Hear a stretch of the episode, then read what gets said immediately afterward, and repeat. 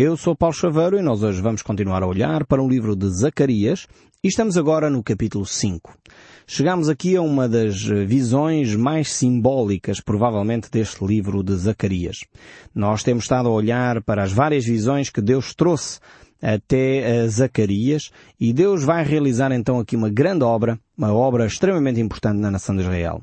Como nos lembramos, quando o povo saiu da terra do Egito, muitos uh, séculos atrás, procurou, Deus procurou que o povo fosse um povo de sacerdotes. Este era o projeto de Deus para a nação de Israel. Não era só que fosse mais um povo entre os outros, não. Era um povo de sacerdotes. Todo o povo deveria ser sacerdotes. Mas o povo desobedeceu, afastou-se dos caminhos de Deus e Deus então eh, promoveu, digamos assim, uma das tribos da nação de Israel, a tribo de Levi, para esse serviço de sacerdotes. Uh, e foi exatamente isso que Deus fez no meio do povo. Porquê? Porque a tribo de Levi foi uma das poucas tribos que, num certo período, quando o povo fez para si um bezerro uh, e estava-se a afastar dos caminhos de Deus, foi a tribo que se permaneceu fiel ao Senhor e purificou, digamos assim, a nação de Israel. Por isso mesmo, Deus uh, promoveu a tribo de Levi como tribo de sacerdotes. Mas o plano inicial de Deus era realmente que uh, todo o povo fosse um povo de sacerdotes, como hoje é assim. Essa divisão que nós temos hoje em dia nas religiões entre os sacerdotes, o clero e o povo, não é, eu tenho que dizer com todas as letras e com a transparência que vocês já me reconhecem, uh, não é bíblica. O apóstolo Pedro, claramente, na, nas suas cartas, ele mostra que todos nós somos sacerdotes de Deus. Essa ideia de que há um sacerdócio e que há um, um povo uh, é uma ideia do, do Velho Testamento, da Antiga Aliança, não da Nova Aliança. Na nova aliança, Deus quer que todos nós sejamos sacerdotes de Deus. Todos nós temos acesso direto a Deus. O que é que fazia o sacerdote? O sacerdote servia a Deus e conduzia os outros que não conhecem a Deus a um relacionamento com Deus. E é isso que você quer fazer de si, de mim, de todos aqueles que se dizem cristãos. Hum, Deus quer que sejamos sacerdotes de Deus. Portanto, não há mais essa divisão entre eh, clero e povo, entre sacerdotes e povo. Eh, deixou de existir em Cristo Jesus. Agora, infelizmente, tem-se mantido essas divisões. Uh, dentro da Igreja tem havido hierarquias, coisas do género. Não é que a Bíblia promova isso. Uh, mas tem sido muito fruto uh, do coração do homem. E Deus claramente manifesta na sua palavra que Ele quer que o povo seja todo ele um povo de sacerdotes. Era assim no Velho Testamento que Deus queria, mas apesar do pecado do povo, Deus levantou uma tribo, a tribo de Levi, e era assim hoje, no tempo da graça, no tempo da igreja, Deus quer que todos nós sejamos sacerdotes de Deus. Então, neste contexto, uh, Zacarias vai receber então uma nova visão. Ele teve esta visão uh, de Josué, que era o sumo sacerdote, no tempo do Velho Testamento, portanto havia os sacerdotes e, e, e, depois era eleito, durante um ano, um sumo sacerdote que era o representante uh, de todos os sacerdotes e que tinha uma missão muito específica, uh, que era entrar no lugar santo dos santos para levar o sangue de um cordeiro para purificação do pecado do povo. Isso acontecia na Páscoa. E era o sumo sacerdote que tinha essa função. Uh, e Josué era então o sumo sacerdote na época em que Zacarias está a profetizar. E esta visão, Zacarias vê o sumo sacerdote com vestes imundas. Uh, realmente Deus tinha um plano de transformar o mundo através eh, do povo de Israel e o povo de Israel falhou nessa missão. Deus queria que o povo de Israel fosse a luz para as nações, luz para o mundo, e na realidade o povo não cumpriu esta missão. Eh, por isso ele deu aquela visão do candelabro e das oliveiras e, e, realmente o povo de Israel tinha essa responsabilidade de ser uma nação de sacerdotes que levaria esta mensagem uh, ao, ao, mundo inteiro. E eles deveriam ser sacerdotes uh, de uma forma exemplar. Mas eles não viveram dessa maneira. E claramente que não. Nós verificamos isso nas Escrituras. Então Deus vê uh, no nosso coração, de alguma forma, esta atitude de não querermos servir, de não querermos nos dar aos outros. E Ele então levantou a Igreja. Foi exatamente isso que aconteceu e por isso mesmo nós podemos ver que estas mensagens que de alguma forma uh, Zacarias aqui traz também servem para nós hoje. Servem para nós hoje retirarmos lições, porque quando nós não estamos a ser exemplo para o mundo, para aqueles que não conhecem a Deus, de alguma forma estamos a falhar na nossa missão também. E o apóstolo Paulo, nas suas cartas, ele descreve esta atitude do povo ter, o povo de Israel ter deixado de lado uh, a sua missão e Deus então ter suscitado a igreja para poder cumprir essa missão que Deus tinha para a humanidade. E por isso hoje somos desafiados a viver pela fé em Cristo Jesus para cumprir essa missão como verdadeiros filhos de Deus, que somos essa luz do mundo, esse sal da terra, como dizia Jesus. Então estamos em Zacarias capítulo 5 e vejamos então aqui este exemplo, este novo, esta nova visão uh, que Zacarias vai ter. Já teve essa visão do, do sumo sacerdote de vestes uh, imundas, já teve uh, essa visão do candelabro e das oliveiras, e agora uma nova visão que ele vai ter. Tornei a levantar os olhos e vi, e eis um rolo volante. É importante relembrar, mais uma vez, que Zacarias não está a dormir. Esta, estas expressões que ele usa recorrentemente, em cada visão ele começa dizendo, levantei os olhos e vi. Ou seja, Zacarias estava bem acordado, bem desperto, e quando ele estava sonolento, lá mais para trás, nós já vimos isso, uh, o anjo despertou-o para que ele estivesse bem atento àquilo que Deus estava a falar com ele. E o que é que ele vê? Vê dois rolos a voarem. Já vamos explicar um pouco mais isso, o que é que isso significa. E, aliás, o próprio Zacarias não entendeu muito bem o que ele via, por isso o anjo perguntou, no verso 2, que vês? E eu respondi, vejo um rolo voante que tem 20 côvados de comprimento e 10 de largura. Então me disse, esta é a maldição que sai pela face de toda a terra, porque qualquer que furtar será expulso segundo a maldição e qualquer que jurar falsamente será expulso também segundo a mesma. Falei sair, diz o Senhor dos Exércitos, e farei entrar na casa do ladrão e na casa do que jura falsamente pelo meu nome, nela pernoitará e consumirá a sua madeira e as suas portas. Temos aqui então uma visão bastante estranha, eh, mas vamos explicar que visão é esta. Estamos a falar de dois rolos eh, que voam, dois rolos eh, que estão a voar. E o que é que simbolizam então estes dois rolos?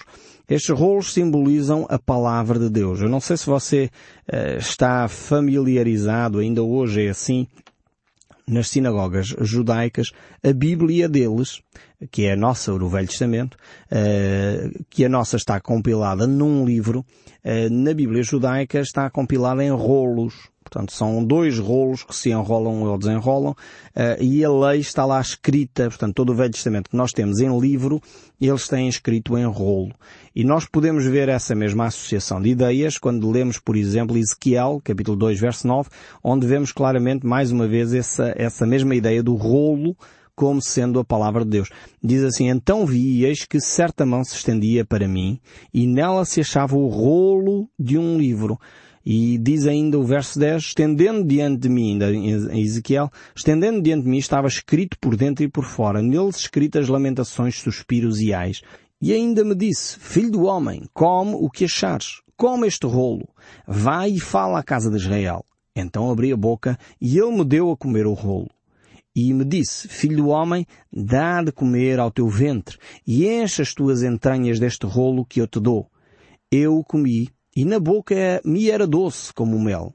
Disse ainda, filho do homem, vai e entra na casa de Israel e diz-lhe as minhas palavras.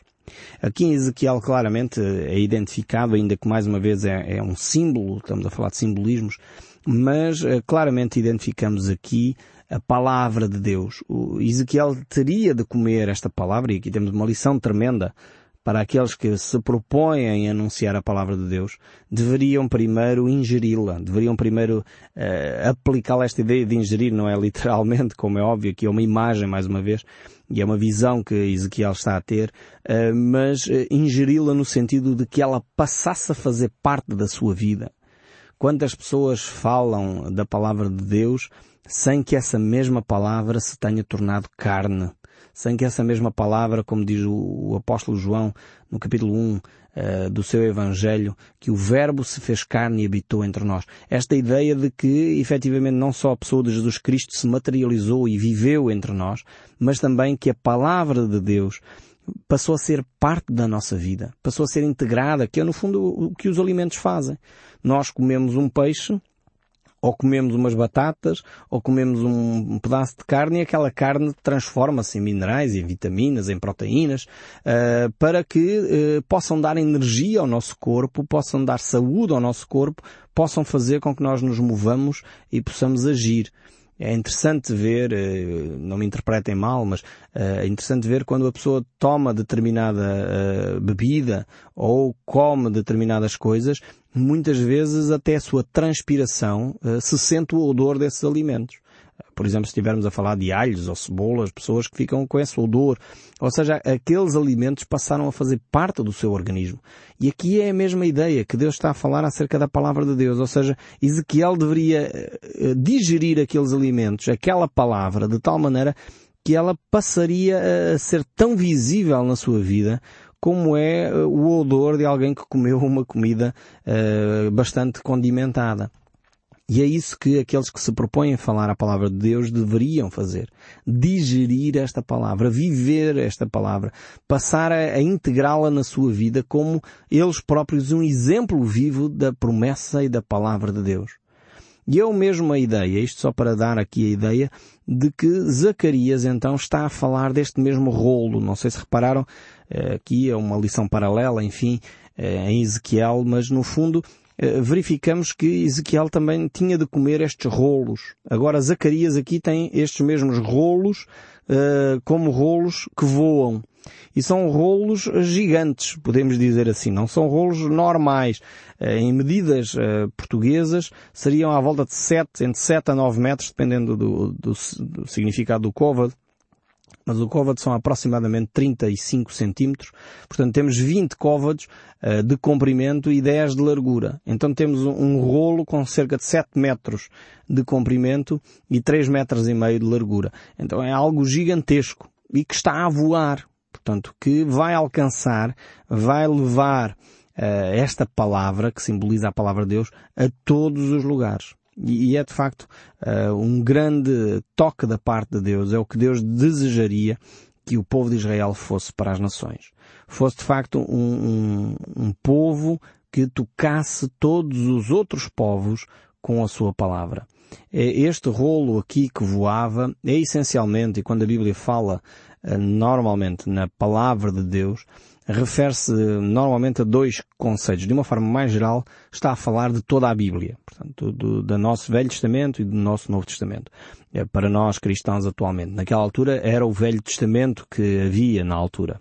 Mas essencialmente refere-se aos primeiros cinco livros que era a chamada lei. E, e, que é os cinco livros que nós temos na Bíblia, na nossa Bíblia, os primeiros cinco livros são considerados a lei do Senhor e em particular os dez mandamentos. Agora, se nós tivermos em consideração esta ideia dos dez mandamentos, vemos que estes mandamentos se dividem em duas grandes secções. São secções de relacionamentos. A primeira parte, podemos dizer assim, os quatro primeiros mandamentos, estão relacionados com a nossa relação com Deus tem a ver com não termos deuses, falsos deuses, tem a ver com não fazermos imagens de escultura, tem a ver com adorarmos ao, Deus vivo e verdadeiro, único e exclusivamente. Portanto, tem este relacionamento com Deus. Depois, os, os seis restantes mandamentos falam do nosso relacionamento com o próximo. Por isso, não, não dirás falsos testemunhos, não matarás, etc. Tem a ver com esse relacionamento com os outros. E nós podemos ver esta mesma ideia eh, quando nós olhamos, por exemplo, para o Salmo 50, que não está diretamente a falar dos 10 mandamentos, como o Êxodo capítulo 20. Eh, Êxodo capítulo 20 é onde estão descritos os 10 mandamentos. E se você quer voltar eh, não só a dizer os 10 mandamentos, mas a ver o que a Bíblia diz sobre esses 10 mandamentos, leia Êxodo capítulo 20, que é um, um, livro tremendo, e veja bem o que Deus diz sobre a questão das imagens de escultura lá, sobre o amar a Deus, como nós devemos fazer. E depois aqui o Salmo 50, verso 18, ainda também reforça esta ideia diz, se vês um ladrão, tu te comprases nele, e os adultos te associas, soltas a boca para o mal, e a tua língua trama enganos, sentas-te para falar contra o teu irmão e difamares o filho da tua mãe, tens feito estas coisas e eu me calei. Pensavas que eu sou teu igual? Mas eu te arguirei e porei tudo à tua vista. Vemos aqui eh, então vários dos mandamentos que nós encontramos em Êxodo 20. Primeiro, o não roubarás.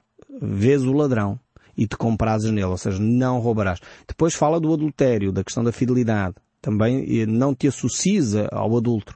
Depois aquele que abre a sua boca ou solta a sua boca para o mal. Aquele que está a dizer mentiras. Não mentirás. A tua língua trama enganos. Uh, depois falas um, contra o teu irmão, a murmuração.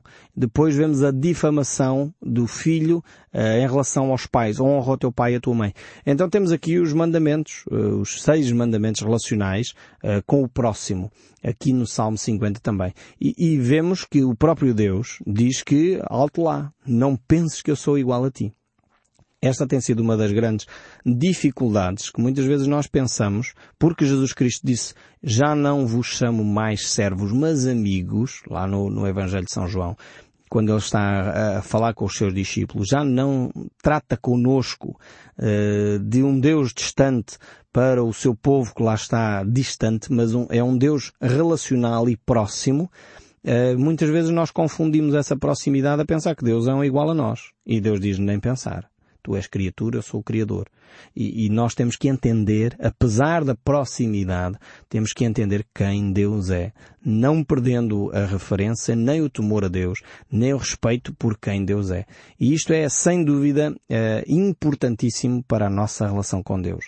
Então temos estes mandamentos, estes dez que servem de base para a humanidade, podemos dizer, quer os impérios antigos, eh, egípcios, babilónicos ou até romanos, utilizaram como base da civilização os Dez Mandamentos, porque na realidade eles são transversais. Quer dizer, uma, uma sociedade para se manter, e foi este um dos problemas do Império Romano que não foi conquistado por ninguém, mas uh, se autodestruiu, porque se esqueceu de aplicar uh, os Dez Mandamentos. Quando nós deixamos de lado a, a questão da fidelidade conjugal, e isto é um problema sério na nossa, na nossa sociedade. Quando nós deixamos de lado os valores que promovem a família e começamos a dizer que a promiscuidade sexual uh, não faz mal nenhum, uh, ter muitos parceiros sexuais até é muito bom, e depois começamos a debater-nos com problemas como doenças venéreas, que é um, um problema real da nossa sociedade, uh, e depois não percebemos como é que isto se relaciona, como é que a vontade de Deus de terem famílias saudáveis, pessoas que, que realmente não estão machucadas, feridas por dentro na sua alma, porque foram uh, maltratadas, porque foram desprezadas, porque foram muitas vezes foram infiéis a elas e elas perderam a confiança nos outros. Isto está, está tudo relacionado. E depois verificamos que estes mandamentos, quando são, uh, não são aplicados, a pessoa começa a roubar, começa a mentir, começa a enganar, uh, uh, os níveis de confiança vão baixando e as pessoas começam a se tornar insegura, com, com insegurança tudo isso vai conduzindo os povos à destruição. Por isso é que verificamos que praticamente todos os povos uh, se alicerçam em cima dos dez mandamentos. Ainda que não promovam os, os, primeiros quatro de relacionamento com Deus, mas os outros restantes dos relacionamentos com os próximos são vitais para a saúde de uma sociedade. Só que Deus quer muito mais do que os dez mandamentos é que para um cristão não chega, não é, não é suficiente os dez mandamentos. Foi por isso que Jesus Cristo elevou a fasquia, dizendo que para os filhos de Deus não basta não adulterar. É importante nem sequer começar a, a, a, permitir que esses pensamentos venham à sua mente. Não basta não dizer mal do seu, do seu irmão. Não basta não matar. Eh, aquele que começa a alimentar ódios no seu coração já matou esse seu irmão. Então Jesus Cristo levanta a fasquia. No cristianismo, os Dez Mandamentos uh, são a base para, e depois nós construímos em cima disso um patamar de ética muito mais elevado. Por isso mesmo necessitamos de Jesus Cristo. E é por isso que aqui uh, Zacarias vai trazer estes rolos que voam como símbolo da lei que serve para tocar toda a terra.